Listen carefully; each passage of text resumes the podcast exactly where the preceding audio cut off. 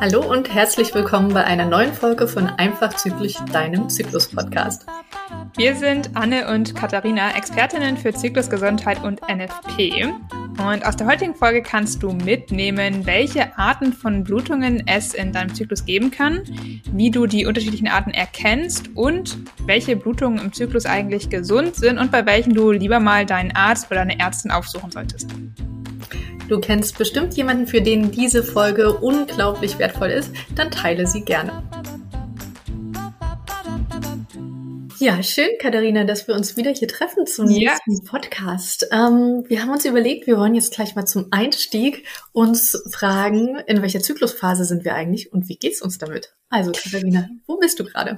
Ja, ähm, ich bin gerade in der Follikelphase. Meine Menstruation hat ungefähr vor einer Woche gestartet gehabt. Also ich bin schon ein paar Tage auch über die Menstruation wieder ähm, hinweg und ähm, ja, merke schon, dass mein Energielevel wiederkommt. Ich hatte allerdings letzten Zyklus relativ viel Stress und zeigt sich auch in diesem Zyklus noch ein bisschen, muss ich ganz ehrlich sagen.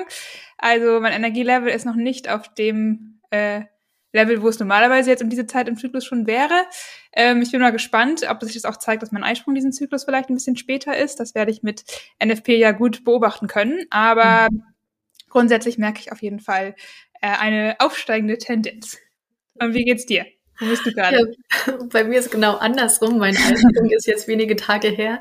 Ähm, ich habe danach immer noch mal einen ganz schönen Energieschub und nutze den vor allem, um so Aufgaben abzuarbeiten, meine To-Do-Listen endlich loszuwerden, die ganzen Dinge, auf die ich sonst keine Lust habe. Dafür habe ich jetzt plötzlich Kraft und kann mich motivieren, die zu, ja, mich denen zu entledigen, sage ich mal. Ähm, von daher noch gut Energie, aber nicht mehr ganz so kreativ wie sonst. Sehr cool. Dann ergänzen wir uns, glaube ich, ganz gut heute, ja. ähm, wenn wir da in den beiden gegensätzlichen Parts sind sozusagen. Ähm, und was mir aufgefallen ist tatsächlich in meinem letzten Zyklus jetzt, wo ich meinte, dass ich so ein bisschen mehr Stress hatte, war, dass ich das erste Mal seit sehr langer Zeit ähm, den Tag vor meiner Menstruation eine leichte Schmierblutung bei mir beobachtet habe, mhm. was ja auch ich dann wieder in Zusammenhang mit sozusagen dem Stress, den ich in dem Zyklus hatte, irgendwie ähm, gebracht habe. Und ja. ich glaube, das ist ein ganz guter Einstieg in unser Thema heute.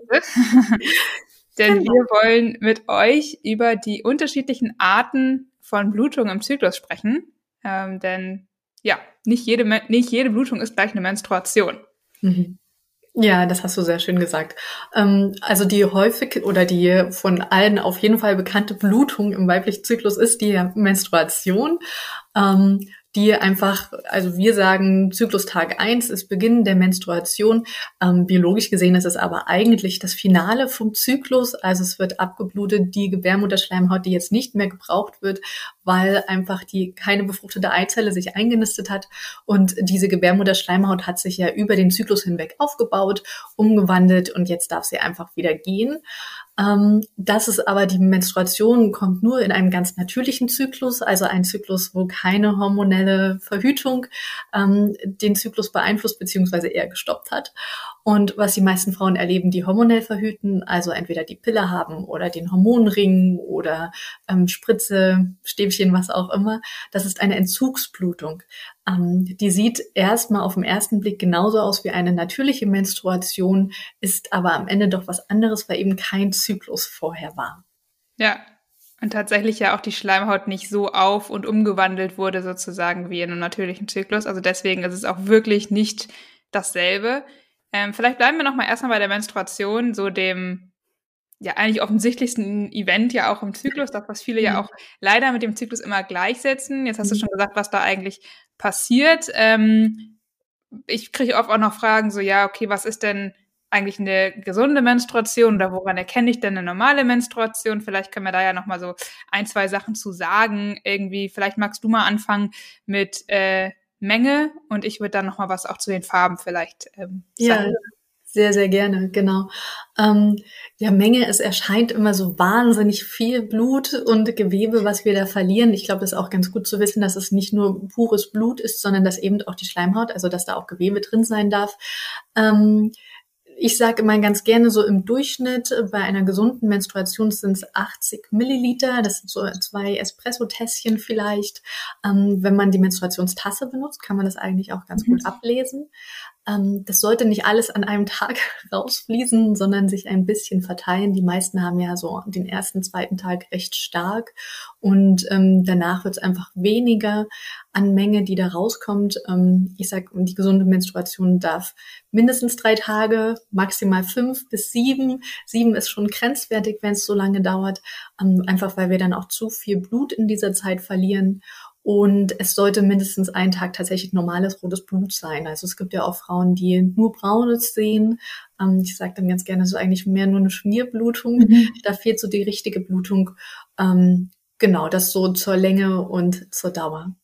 Sehr gut. Ich fand auch schon mal schön, dass du nochmal gesagt hast, dass eben auch Gewebereste drin sein können. Also es ist vollkommen normal, dass es eben nicht nur flüssiges Blut ist, sondern dass die Konsistenz auch mal ein bisschen dicklicher vielleicht ist. Vielleicht ist auch schon ein bisschen Zervixschleim sogar mit dabei gegen Ende der Menstruation. Auch das ist natürlich möglich. Ähm, und der macht die Menstruation natürlich auch ein bisschen, ich sag mal, schleimiger dann vielleicht.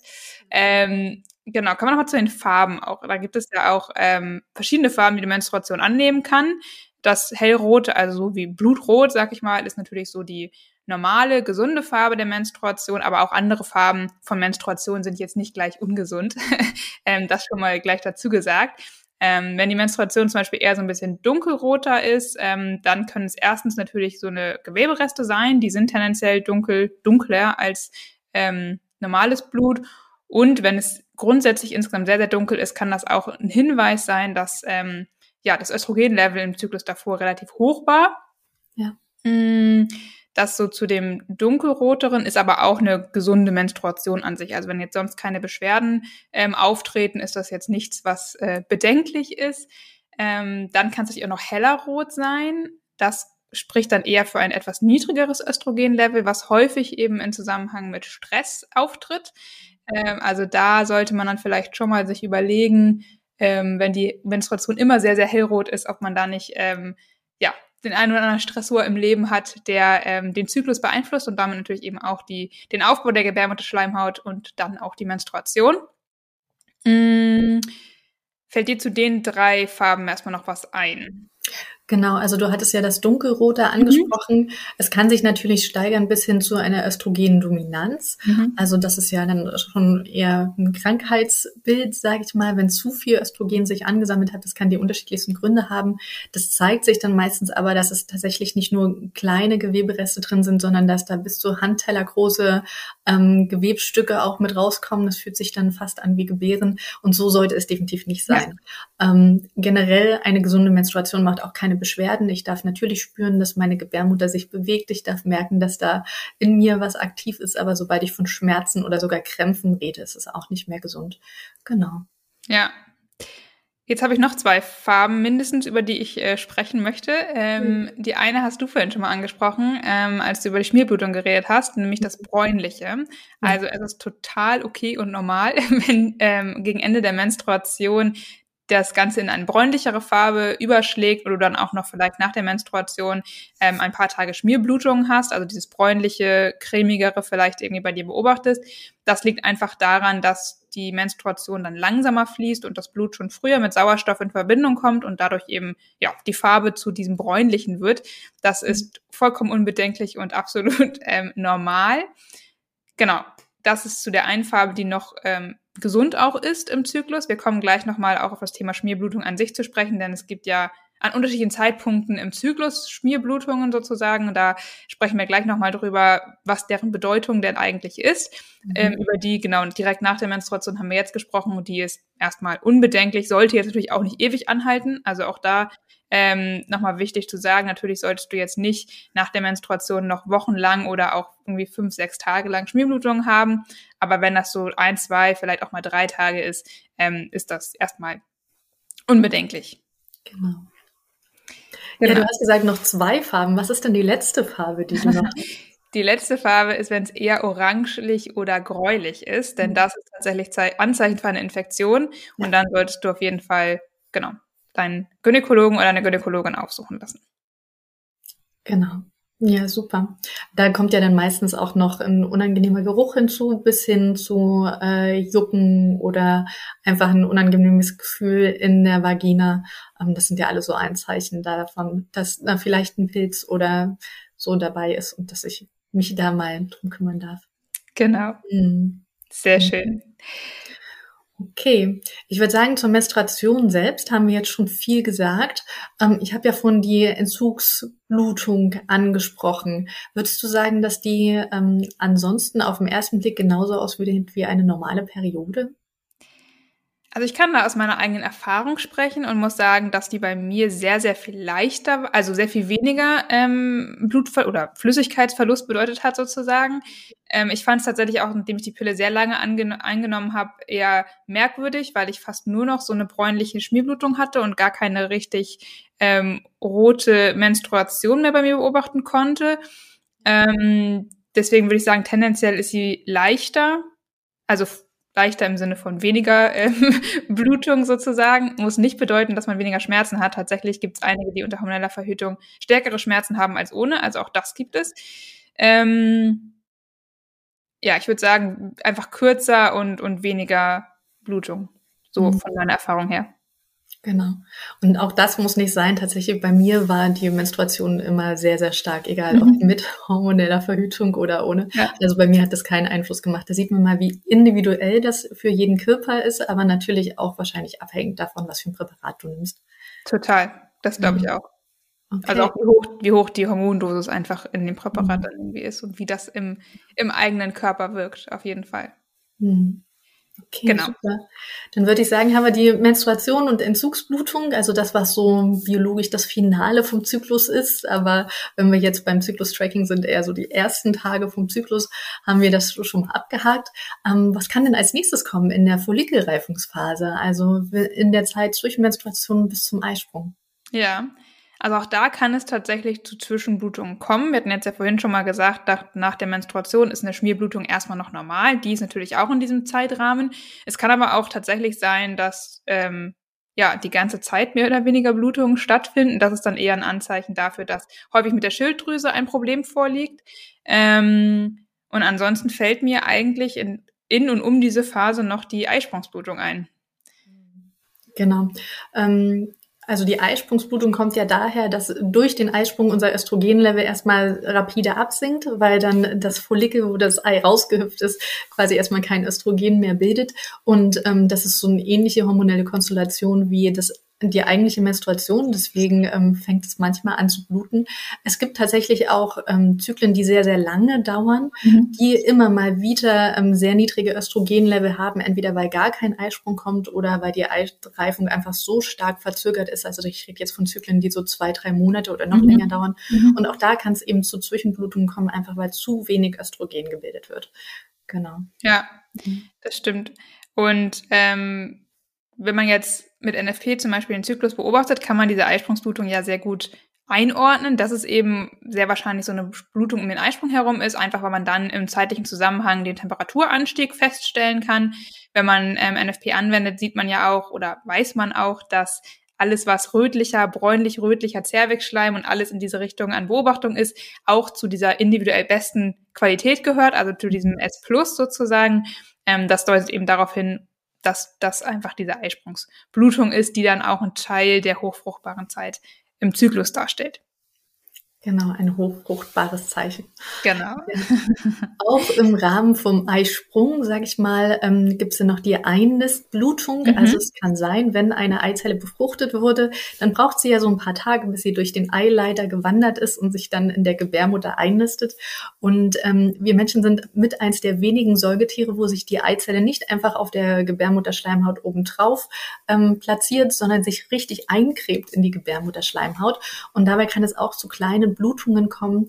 Ähm, das ist dann einfach, also wenn ich einen Kinderwunsch habe, kann das ein Zeichen sein, dass es diesmal geklappt hat. Ja, genau. Und ich habe tatsächlich jetzt gerade auch vor kurzem mir die Frage bekommen, wie ich denn jetzt irgendwie eine Eisprungsblutung zum Beispiel von anderen Blutungen auch im Zyklus unterscheiden kann, ja. äh, von anderen Zwischenblutungen. Und häufig kann man es eben sehr gut durch den zeitlichen Zusammenhang mit der ersten höheren Messung, denn es ist ungefähr, würde ich sagen, so ja fünf bis sieben Tage nach der ersten höheren Messung, so Pi mal Daumen, äh, weil man den Eisprung ja nicht auf einen Tag festlegen kann, äh, dann eben der Zeitpunkt, wann so eine Eisprungsblutung eben eintreten kann.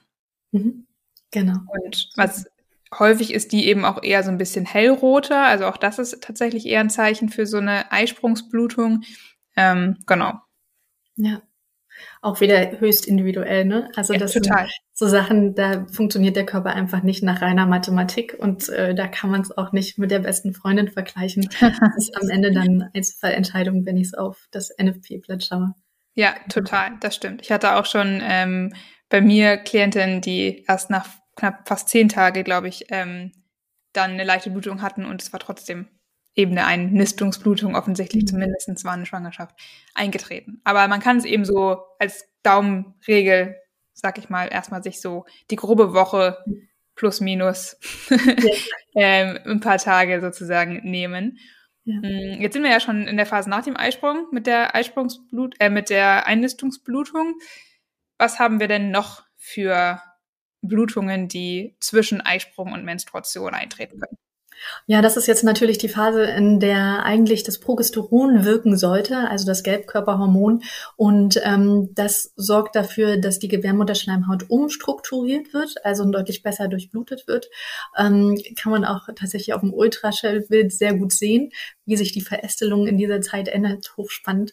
Ähm, und wenn das Progesteron aber aus unterschiedlichsten Gründen nicht wirken kann, also entweder weil zu wenig gebildet wird, ähm, man spricht hier von Gelbkörperschwäche oder ich rede ja auch immer gerne von der indirekten Gelbkörperschwäche, also das mhm. Progesteron wird eigentlich gebildet, kann sich aber im Körper nicht gut verteilen, ähm, dann haben wir sowas wie einen Progesteronmangel und das kann dafür sorgen, dass der Körper tatsächlich dann die Gebärmutterschleimhaut so auch nicht mehr halten kann und es immer wieder zu Zwischenblutungen kommt. Ähm, das sind meistens eher so Spottings, sagt mhm. man, ähm, gehen eher so ins bräunliche. Ähm, also dass es einfach nicht richtig ins Fließen kommt, sondern immer mal wieder kleine braune Flecken mit dem Cervixschleim vermischt sind. Ja.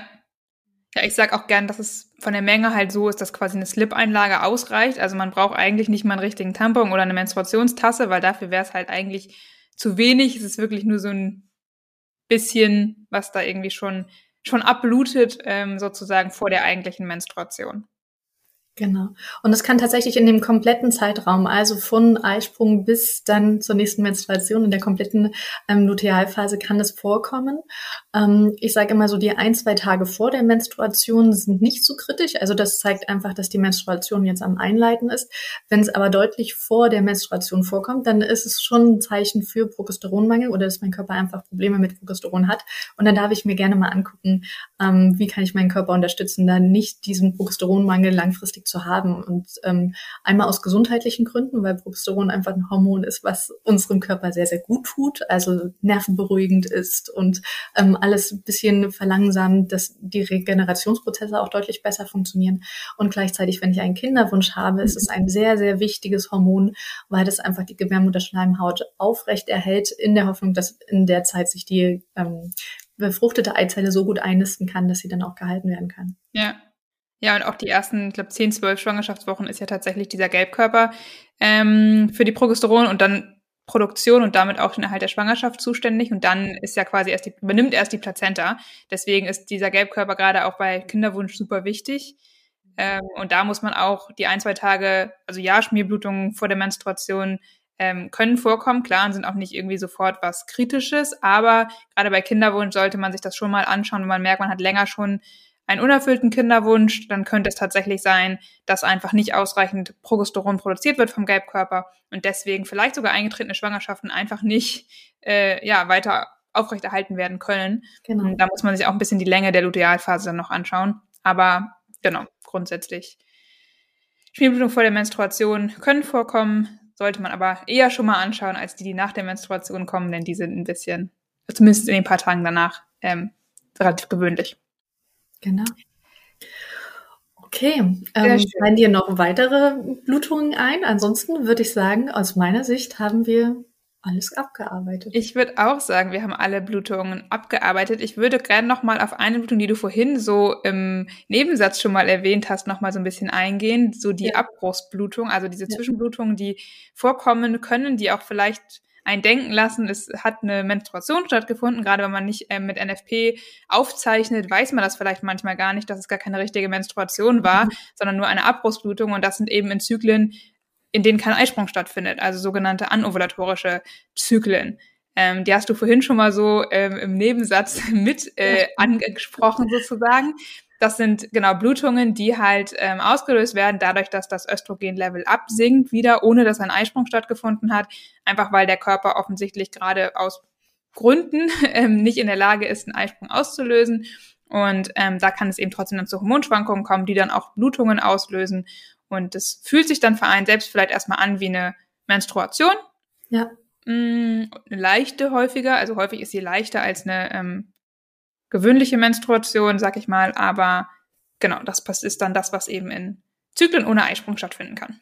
Hm, genau, und das ist tatsächlich, wenn ich kein NFP mache oder auch bei NFP, der ist natürlich gut zu berücksichtigen, ähm, recht schwierig, weil nach so einer Blutung ich nicht erstmal ein paar Tage ähm, unfruchtbar bin, sondern ich tatsächlich von Zyklustag eins an, wenn ich die Abbruchsblutung als ähm, Zykluswechsel mhm. nehme, ähm, von Zyklustag eins an Fruchtbarkeit annehmen muss. Ja, ja, tatsächlich gibt es ja auch Diskussionen, ne, ob man nicht sagt, der Zyklus geht eigentlich einfach weiter nach dieser Blutung ähm, und es hat, hat noch gar nicht geendet. Ähm, mhm. Spannend natürlich, weil eigentlich ist natürlich der Eisprung das, was den Zyklus ausmacht und eben nicht die Blutung. ja. ähm, ja, aber ich finde es ich find's super spannend, gerade wenn man seinen Körper beobachtet, dass man sowas dann auch feststellt, ähm, ob man denn jetzt eigentlich vor der Blutung auch einen Eisprung hatte oder nicht. Denn da wird ja auch häufig von ausgegangen, wenn ich eine Blutung habe, dann hatte ich bestimmt auch einen Eisprung. Ist wahrscheinlich mehrheitlich so, aber ähm, eben auch nicht immer. Genau. Und bei einer gesunden Frau kann es auch ein bis zweimal im Jahr tatsächlich vorkommen, dass ich keinen Eisprung habe. Das ist jetzt nichts Weltbewegendes, deswegen genau. bin ich nicht todkrank. Ähm, das kann ganz unterschiedliche Ursachen haben von Krankheit oder ähm, vielleicht war die Eizellqualität in dem Moment auch einfach nicht so gut oder der Körper konnte sich nicht entscheiden, welche er jetzt springen lassen soll und dann sind es halt keine geworden. Ähm, das kann alles mal passieren. Wenn es aber mehrfach auftritt, sollte man tatsächlich mal nach der Ursache gucken. Ja, Genau. Das ist ein guter Hinweis auch für alle anderen Zwischenblutungen und Spielblutungen, die wir hier heute besprochen haben. Also wenn die mal auftreten, ähm, ist das erstmal überhaupt kein Grund zur Sorge. Man kann immer mal Stress gehabt haben oder der Körper funktioniert halt nicht wie ein Uhrwerk.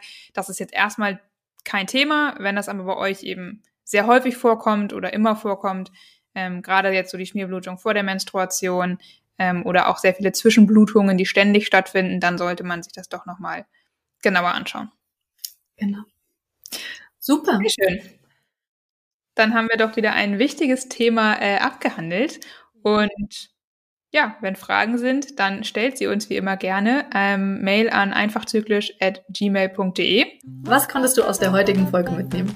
Neben der Menstruation gibt es noch Zwischenblutungen vor, während und nach deinem Eisprung. Und die meisten sind tatsächlich total unbedenklich. Ähm, aber bei den einen oder anderen und vor allem, wenn sie häufiger austreten, darfst du auch einmal zu deinem Arzt, zu deiner Ärztin, um es abchecken zu lassen. Wir helfen dir hier mit dem Podcast deinen Zyklus zu verstehen, also abonniere uns, damit du die nächste Folge nicht verpasst. Darin sprechen wir über Zyklus-Apps. Wir freuen uns schon, wenn du doch das nächste Mal wieder bei Einfach Zyklisch dabei bist. Ja, und in der Zwischenzeit findest du uns auf unseren Websites und in Instagram. Und die Links dazu findest du natürlich wie immer in den Show Notes. Bis dahin.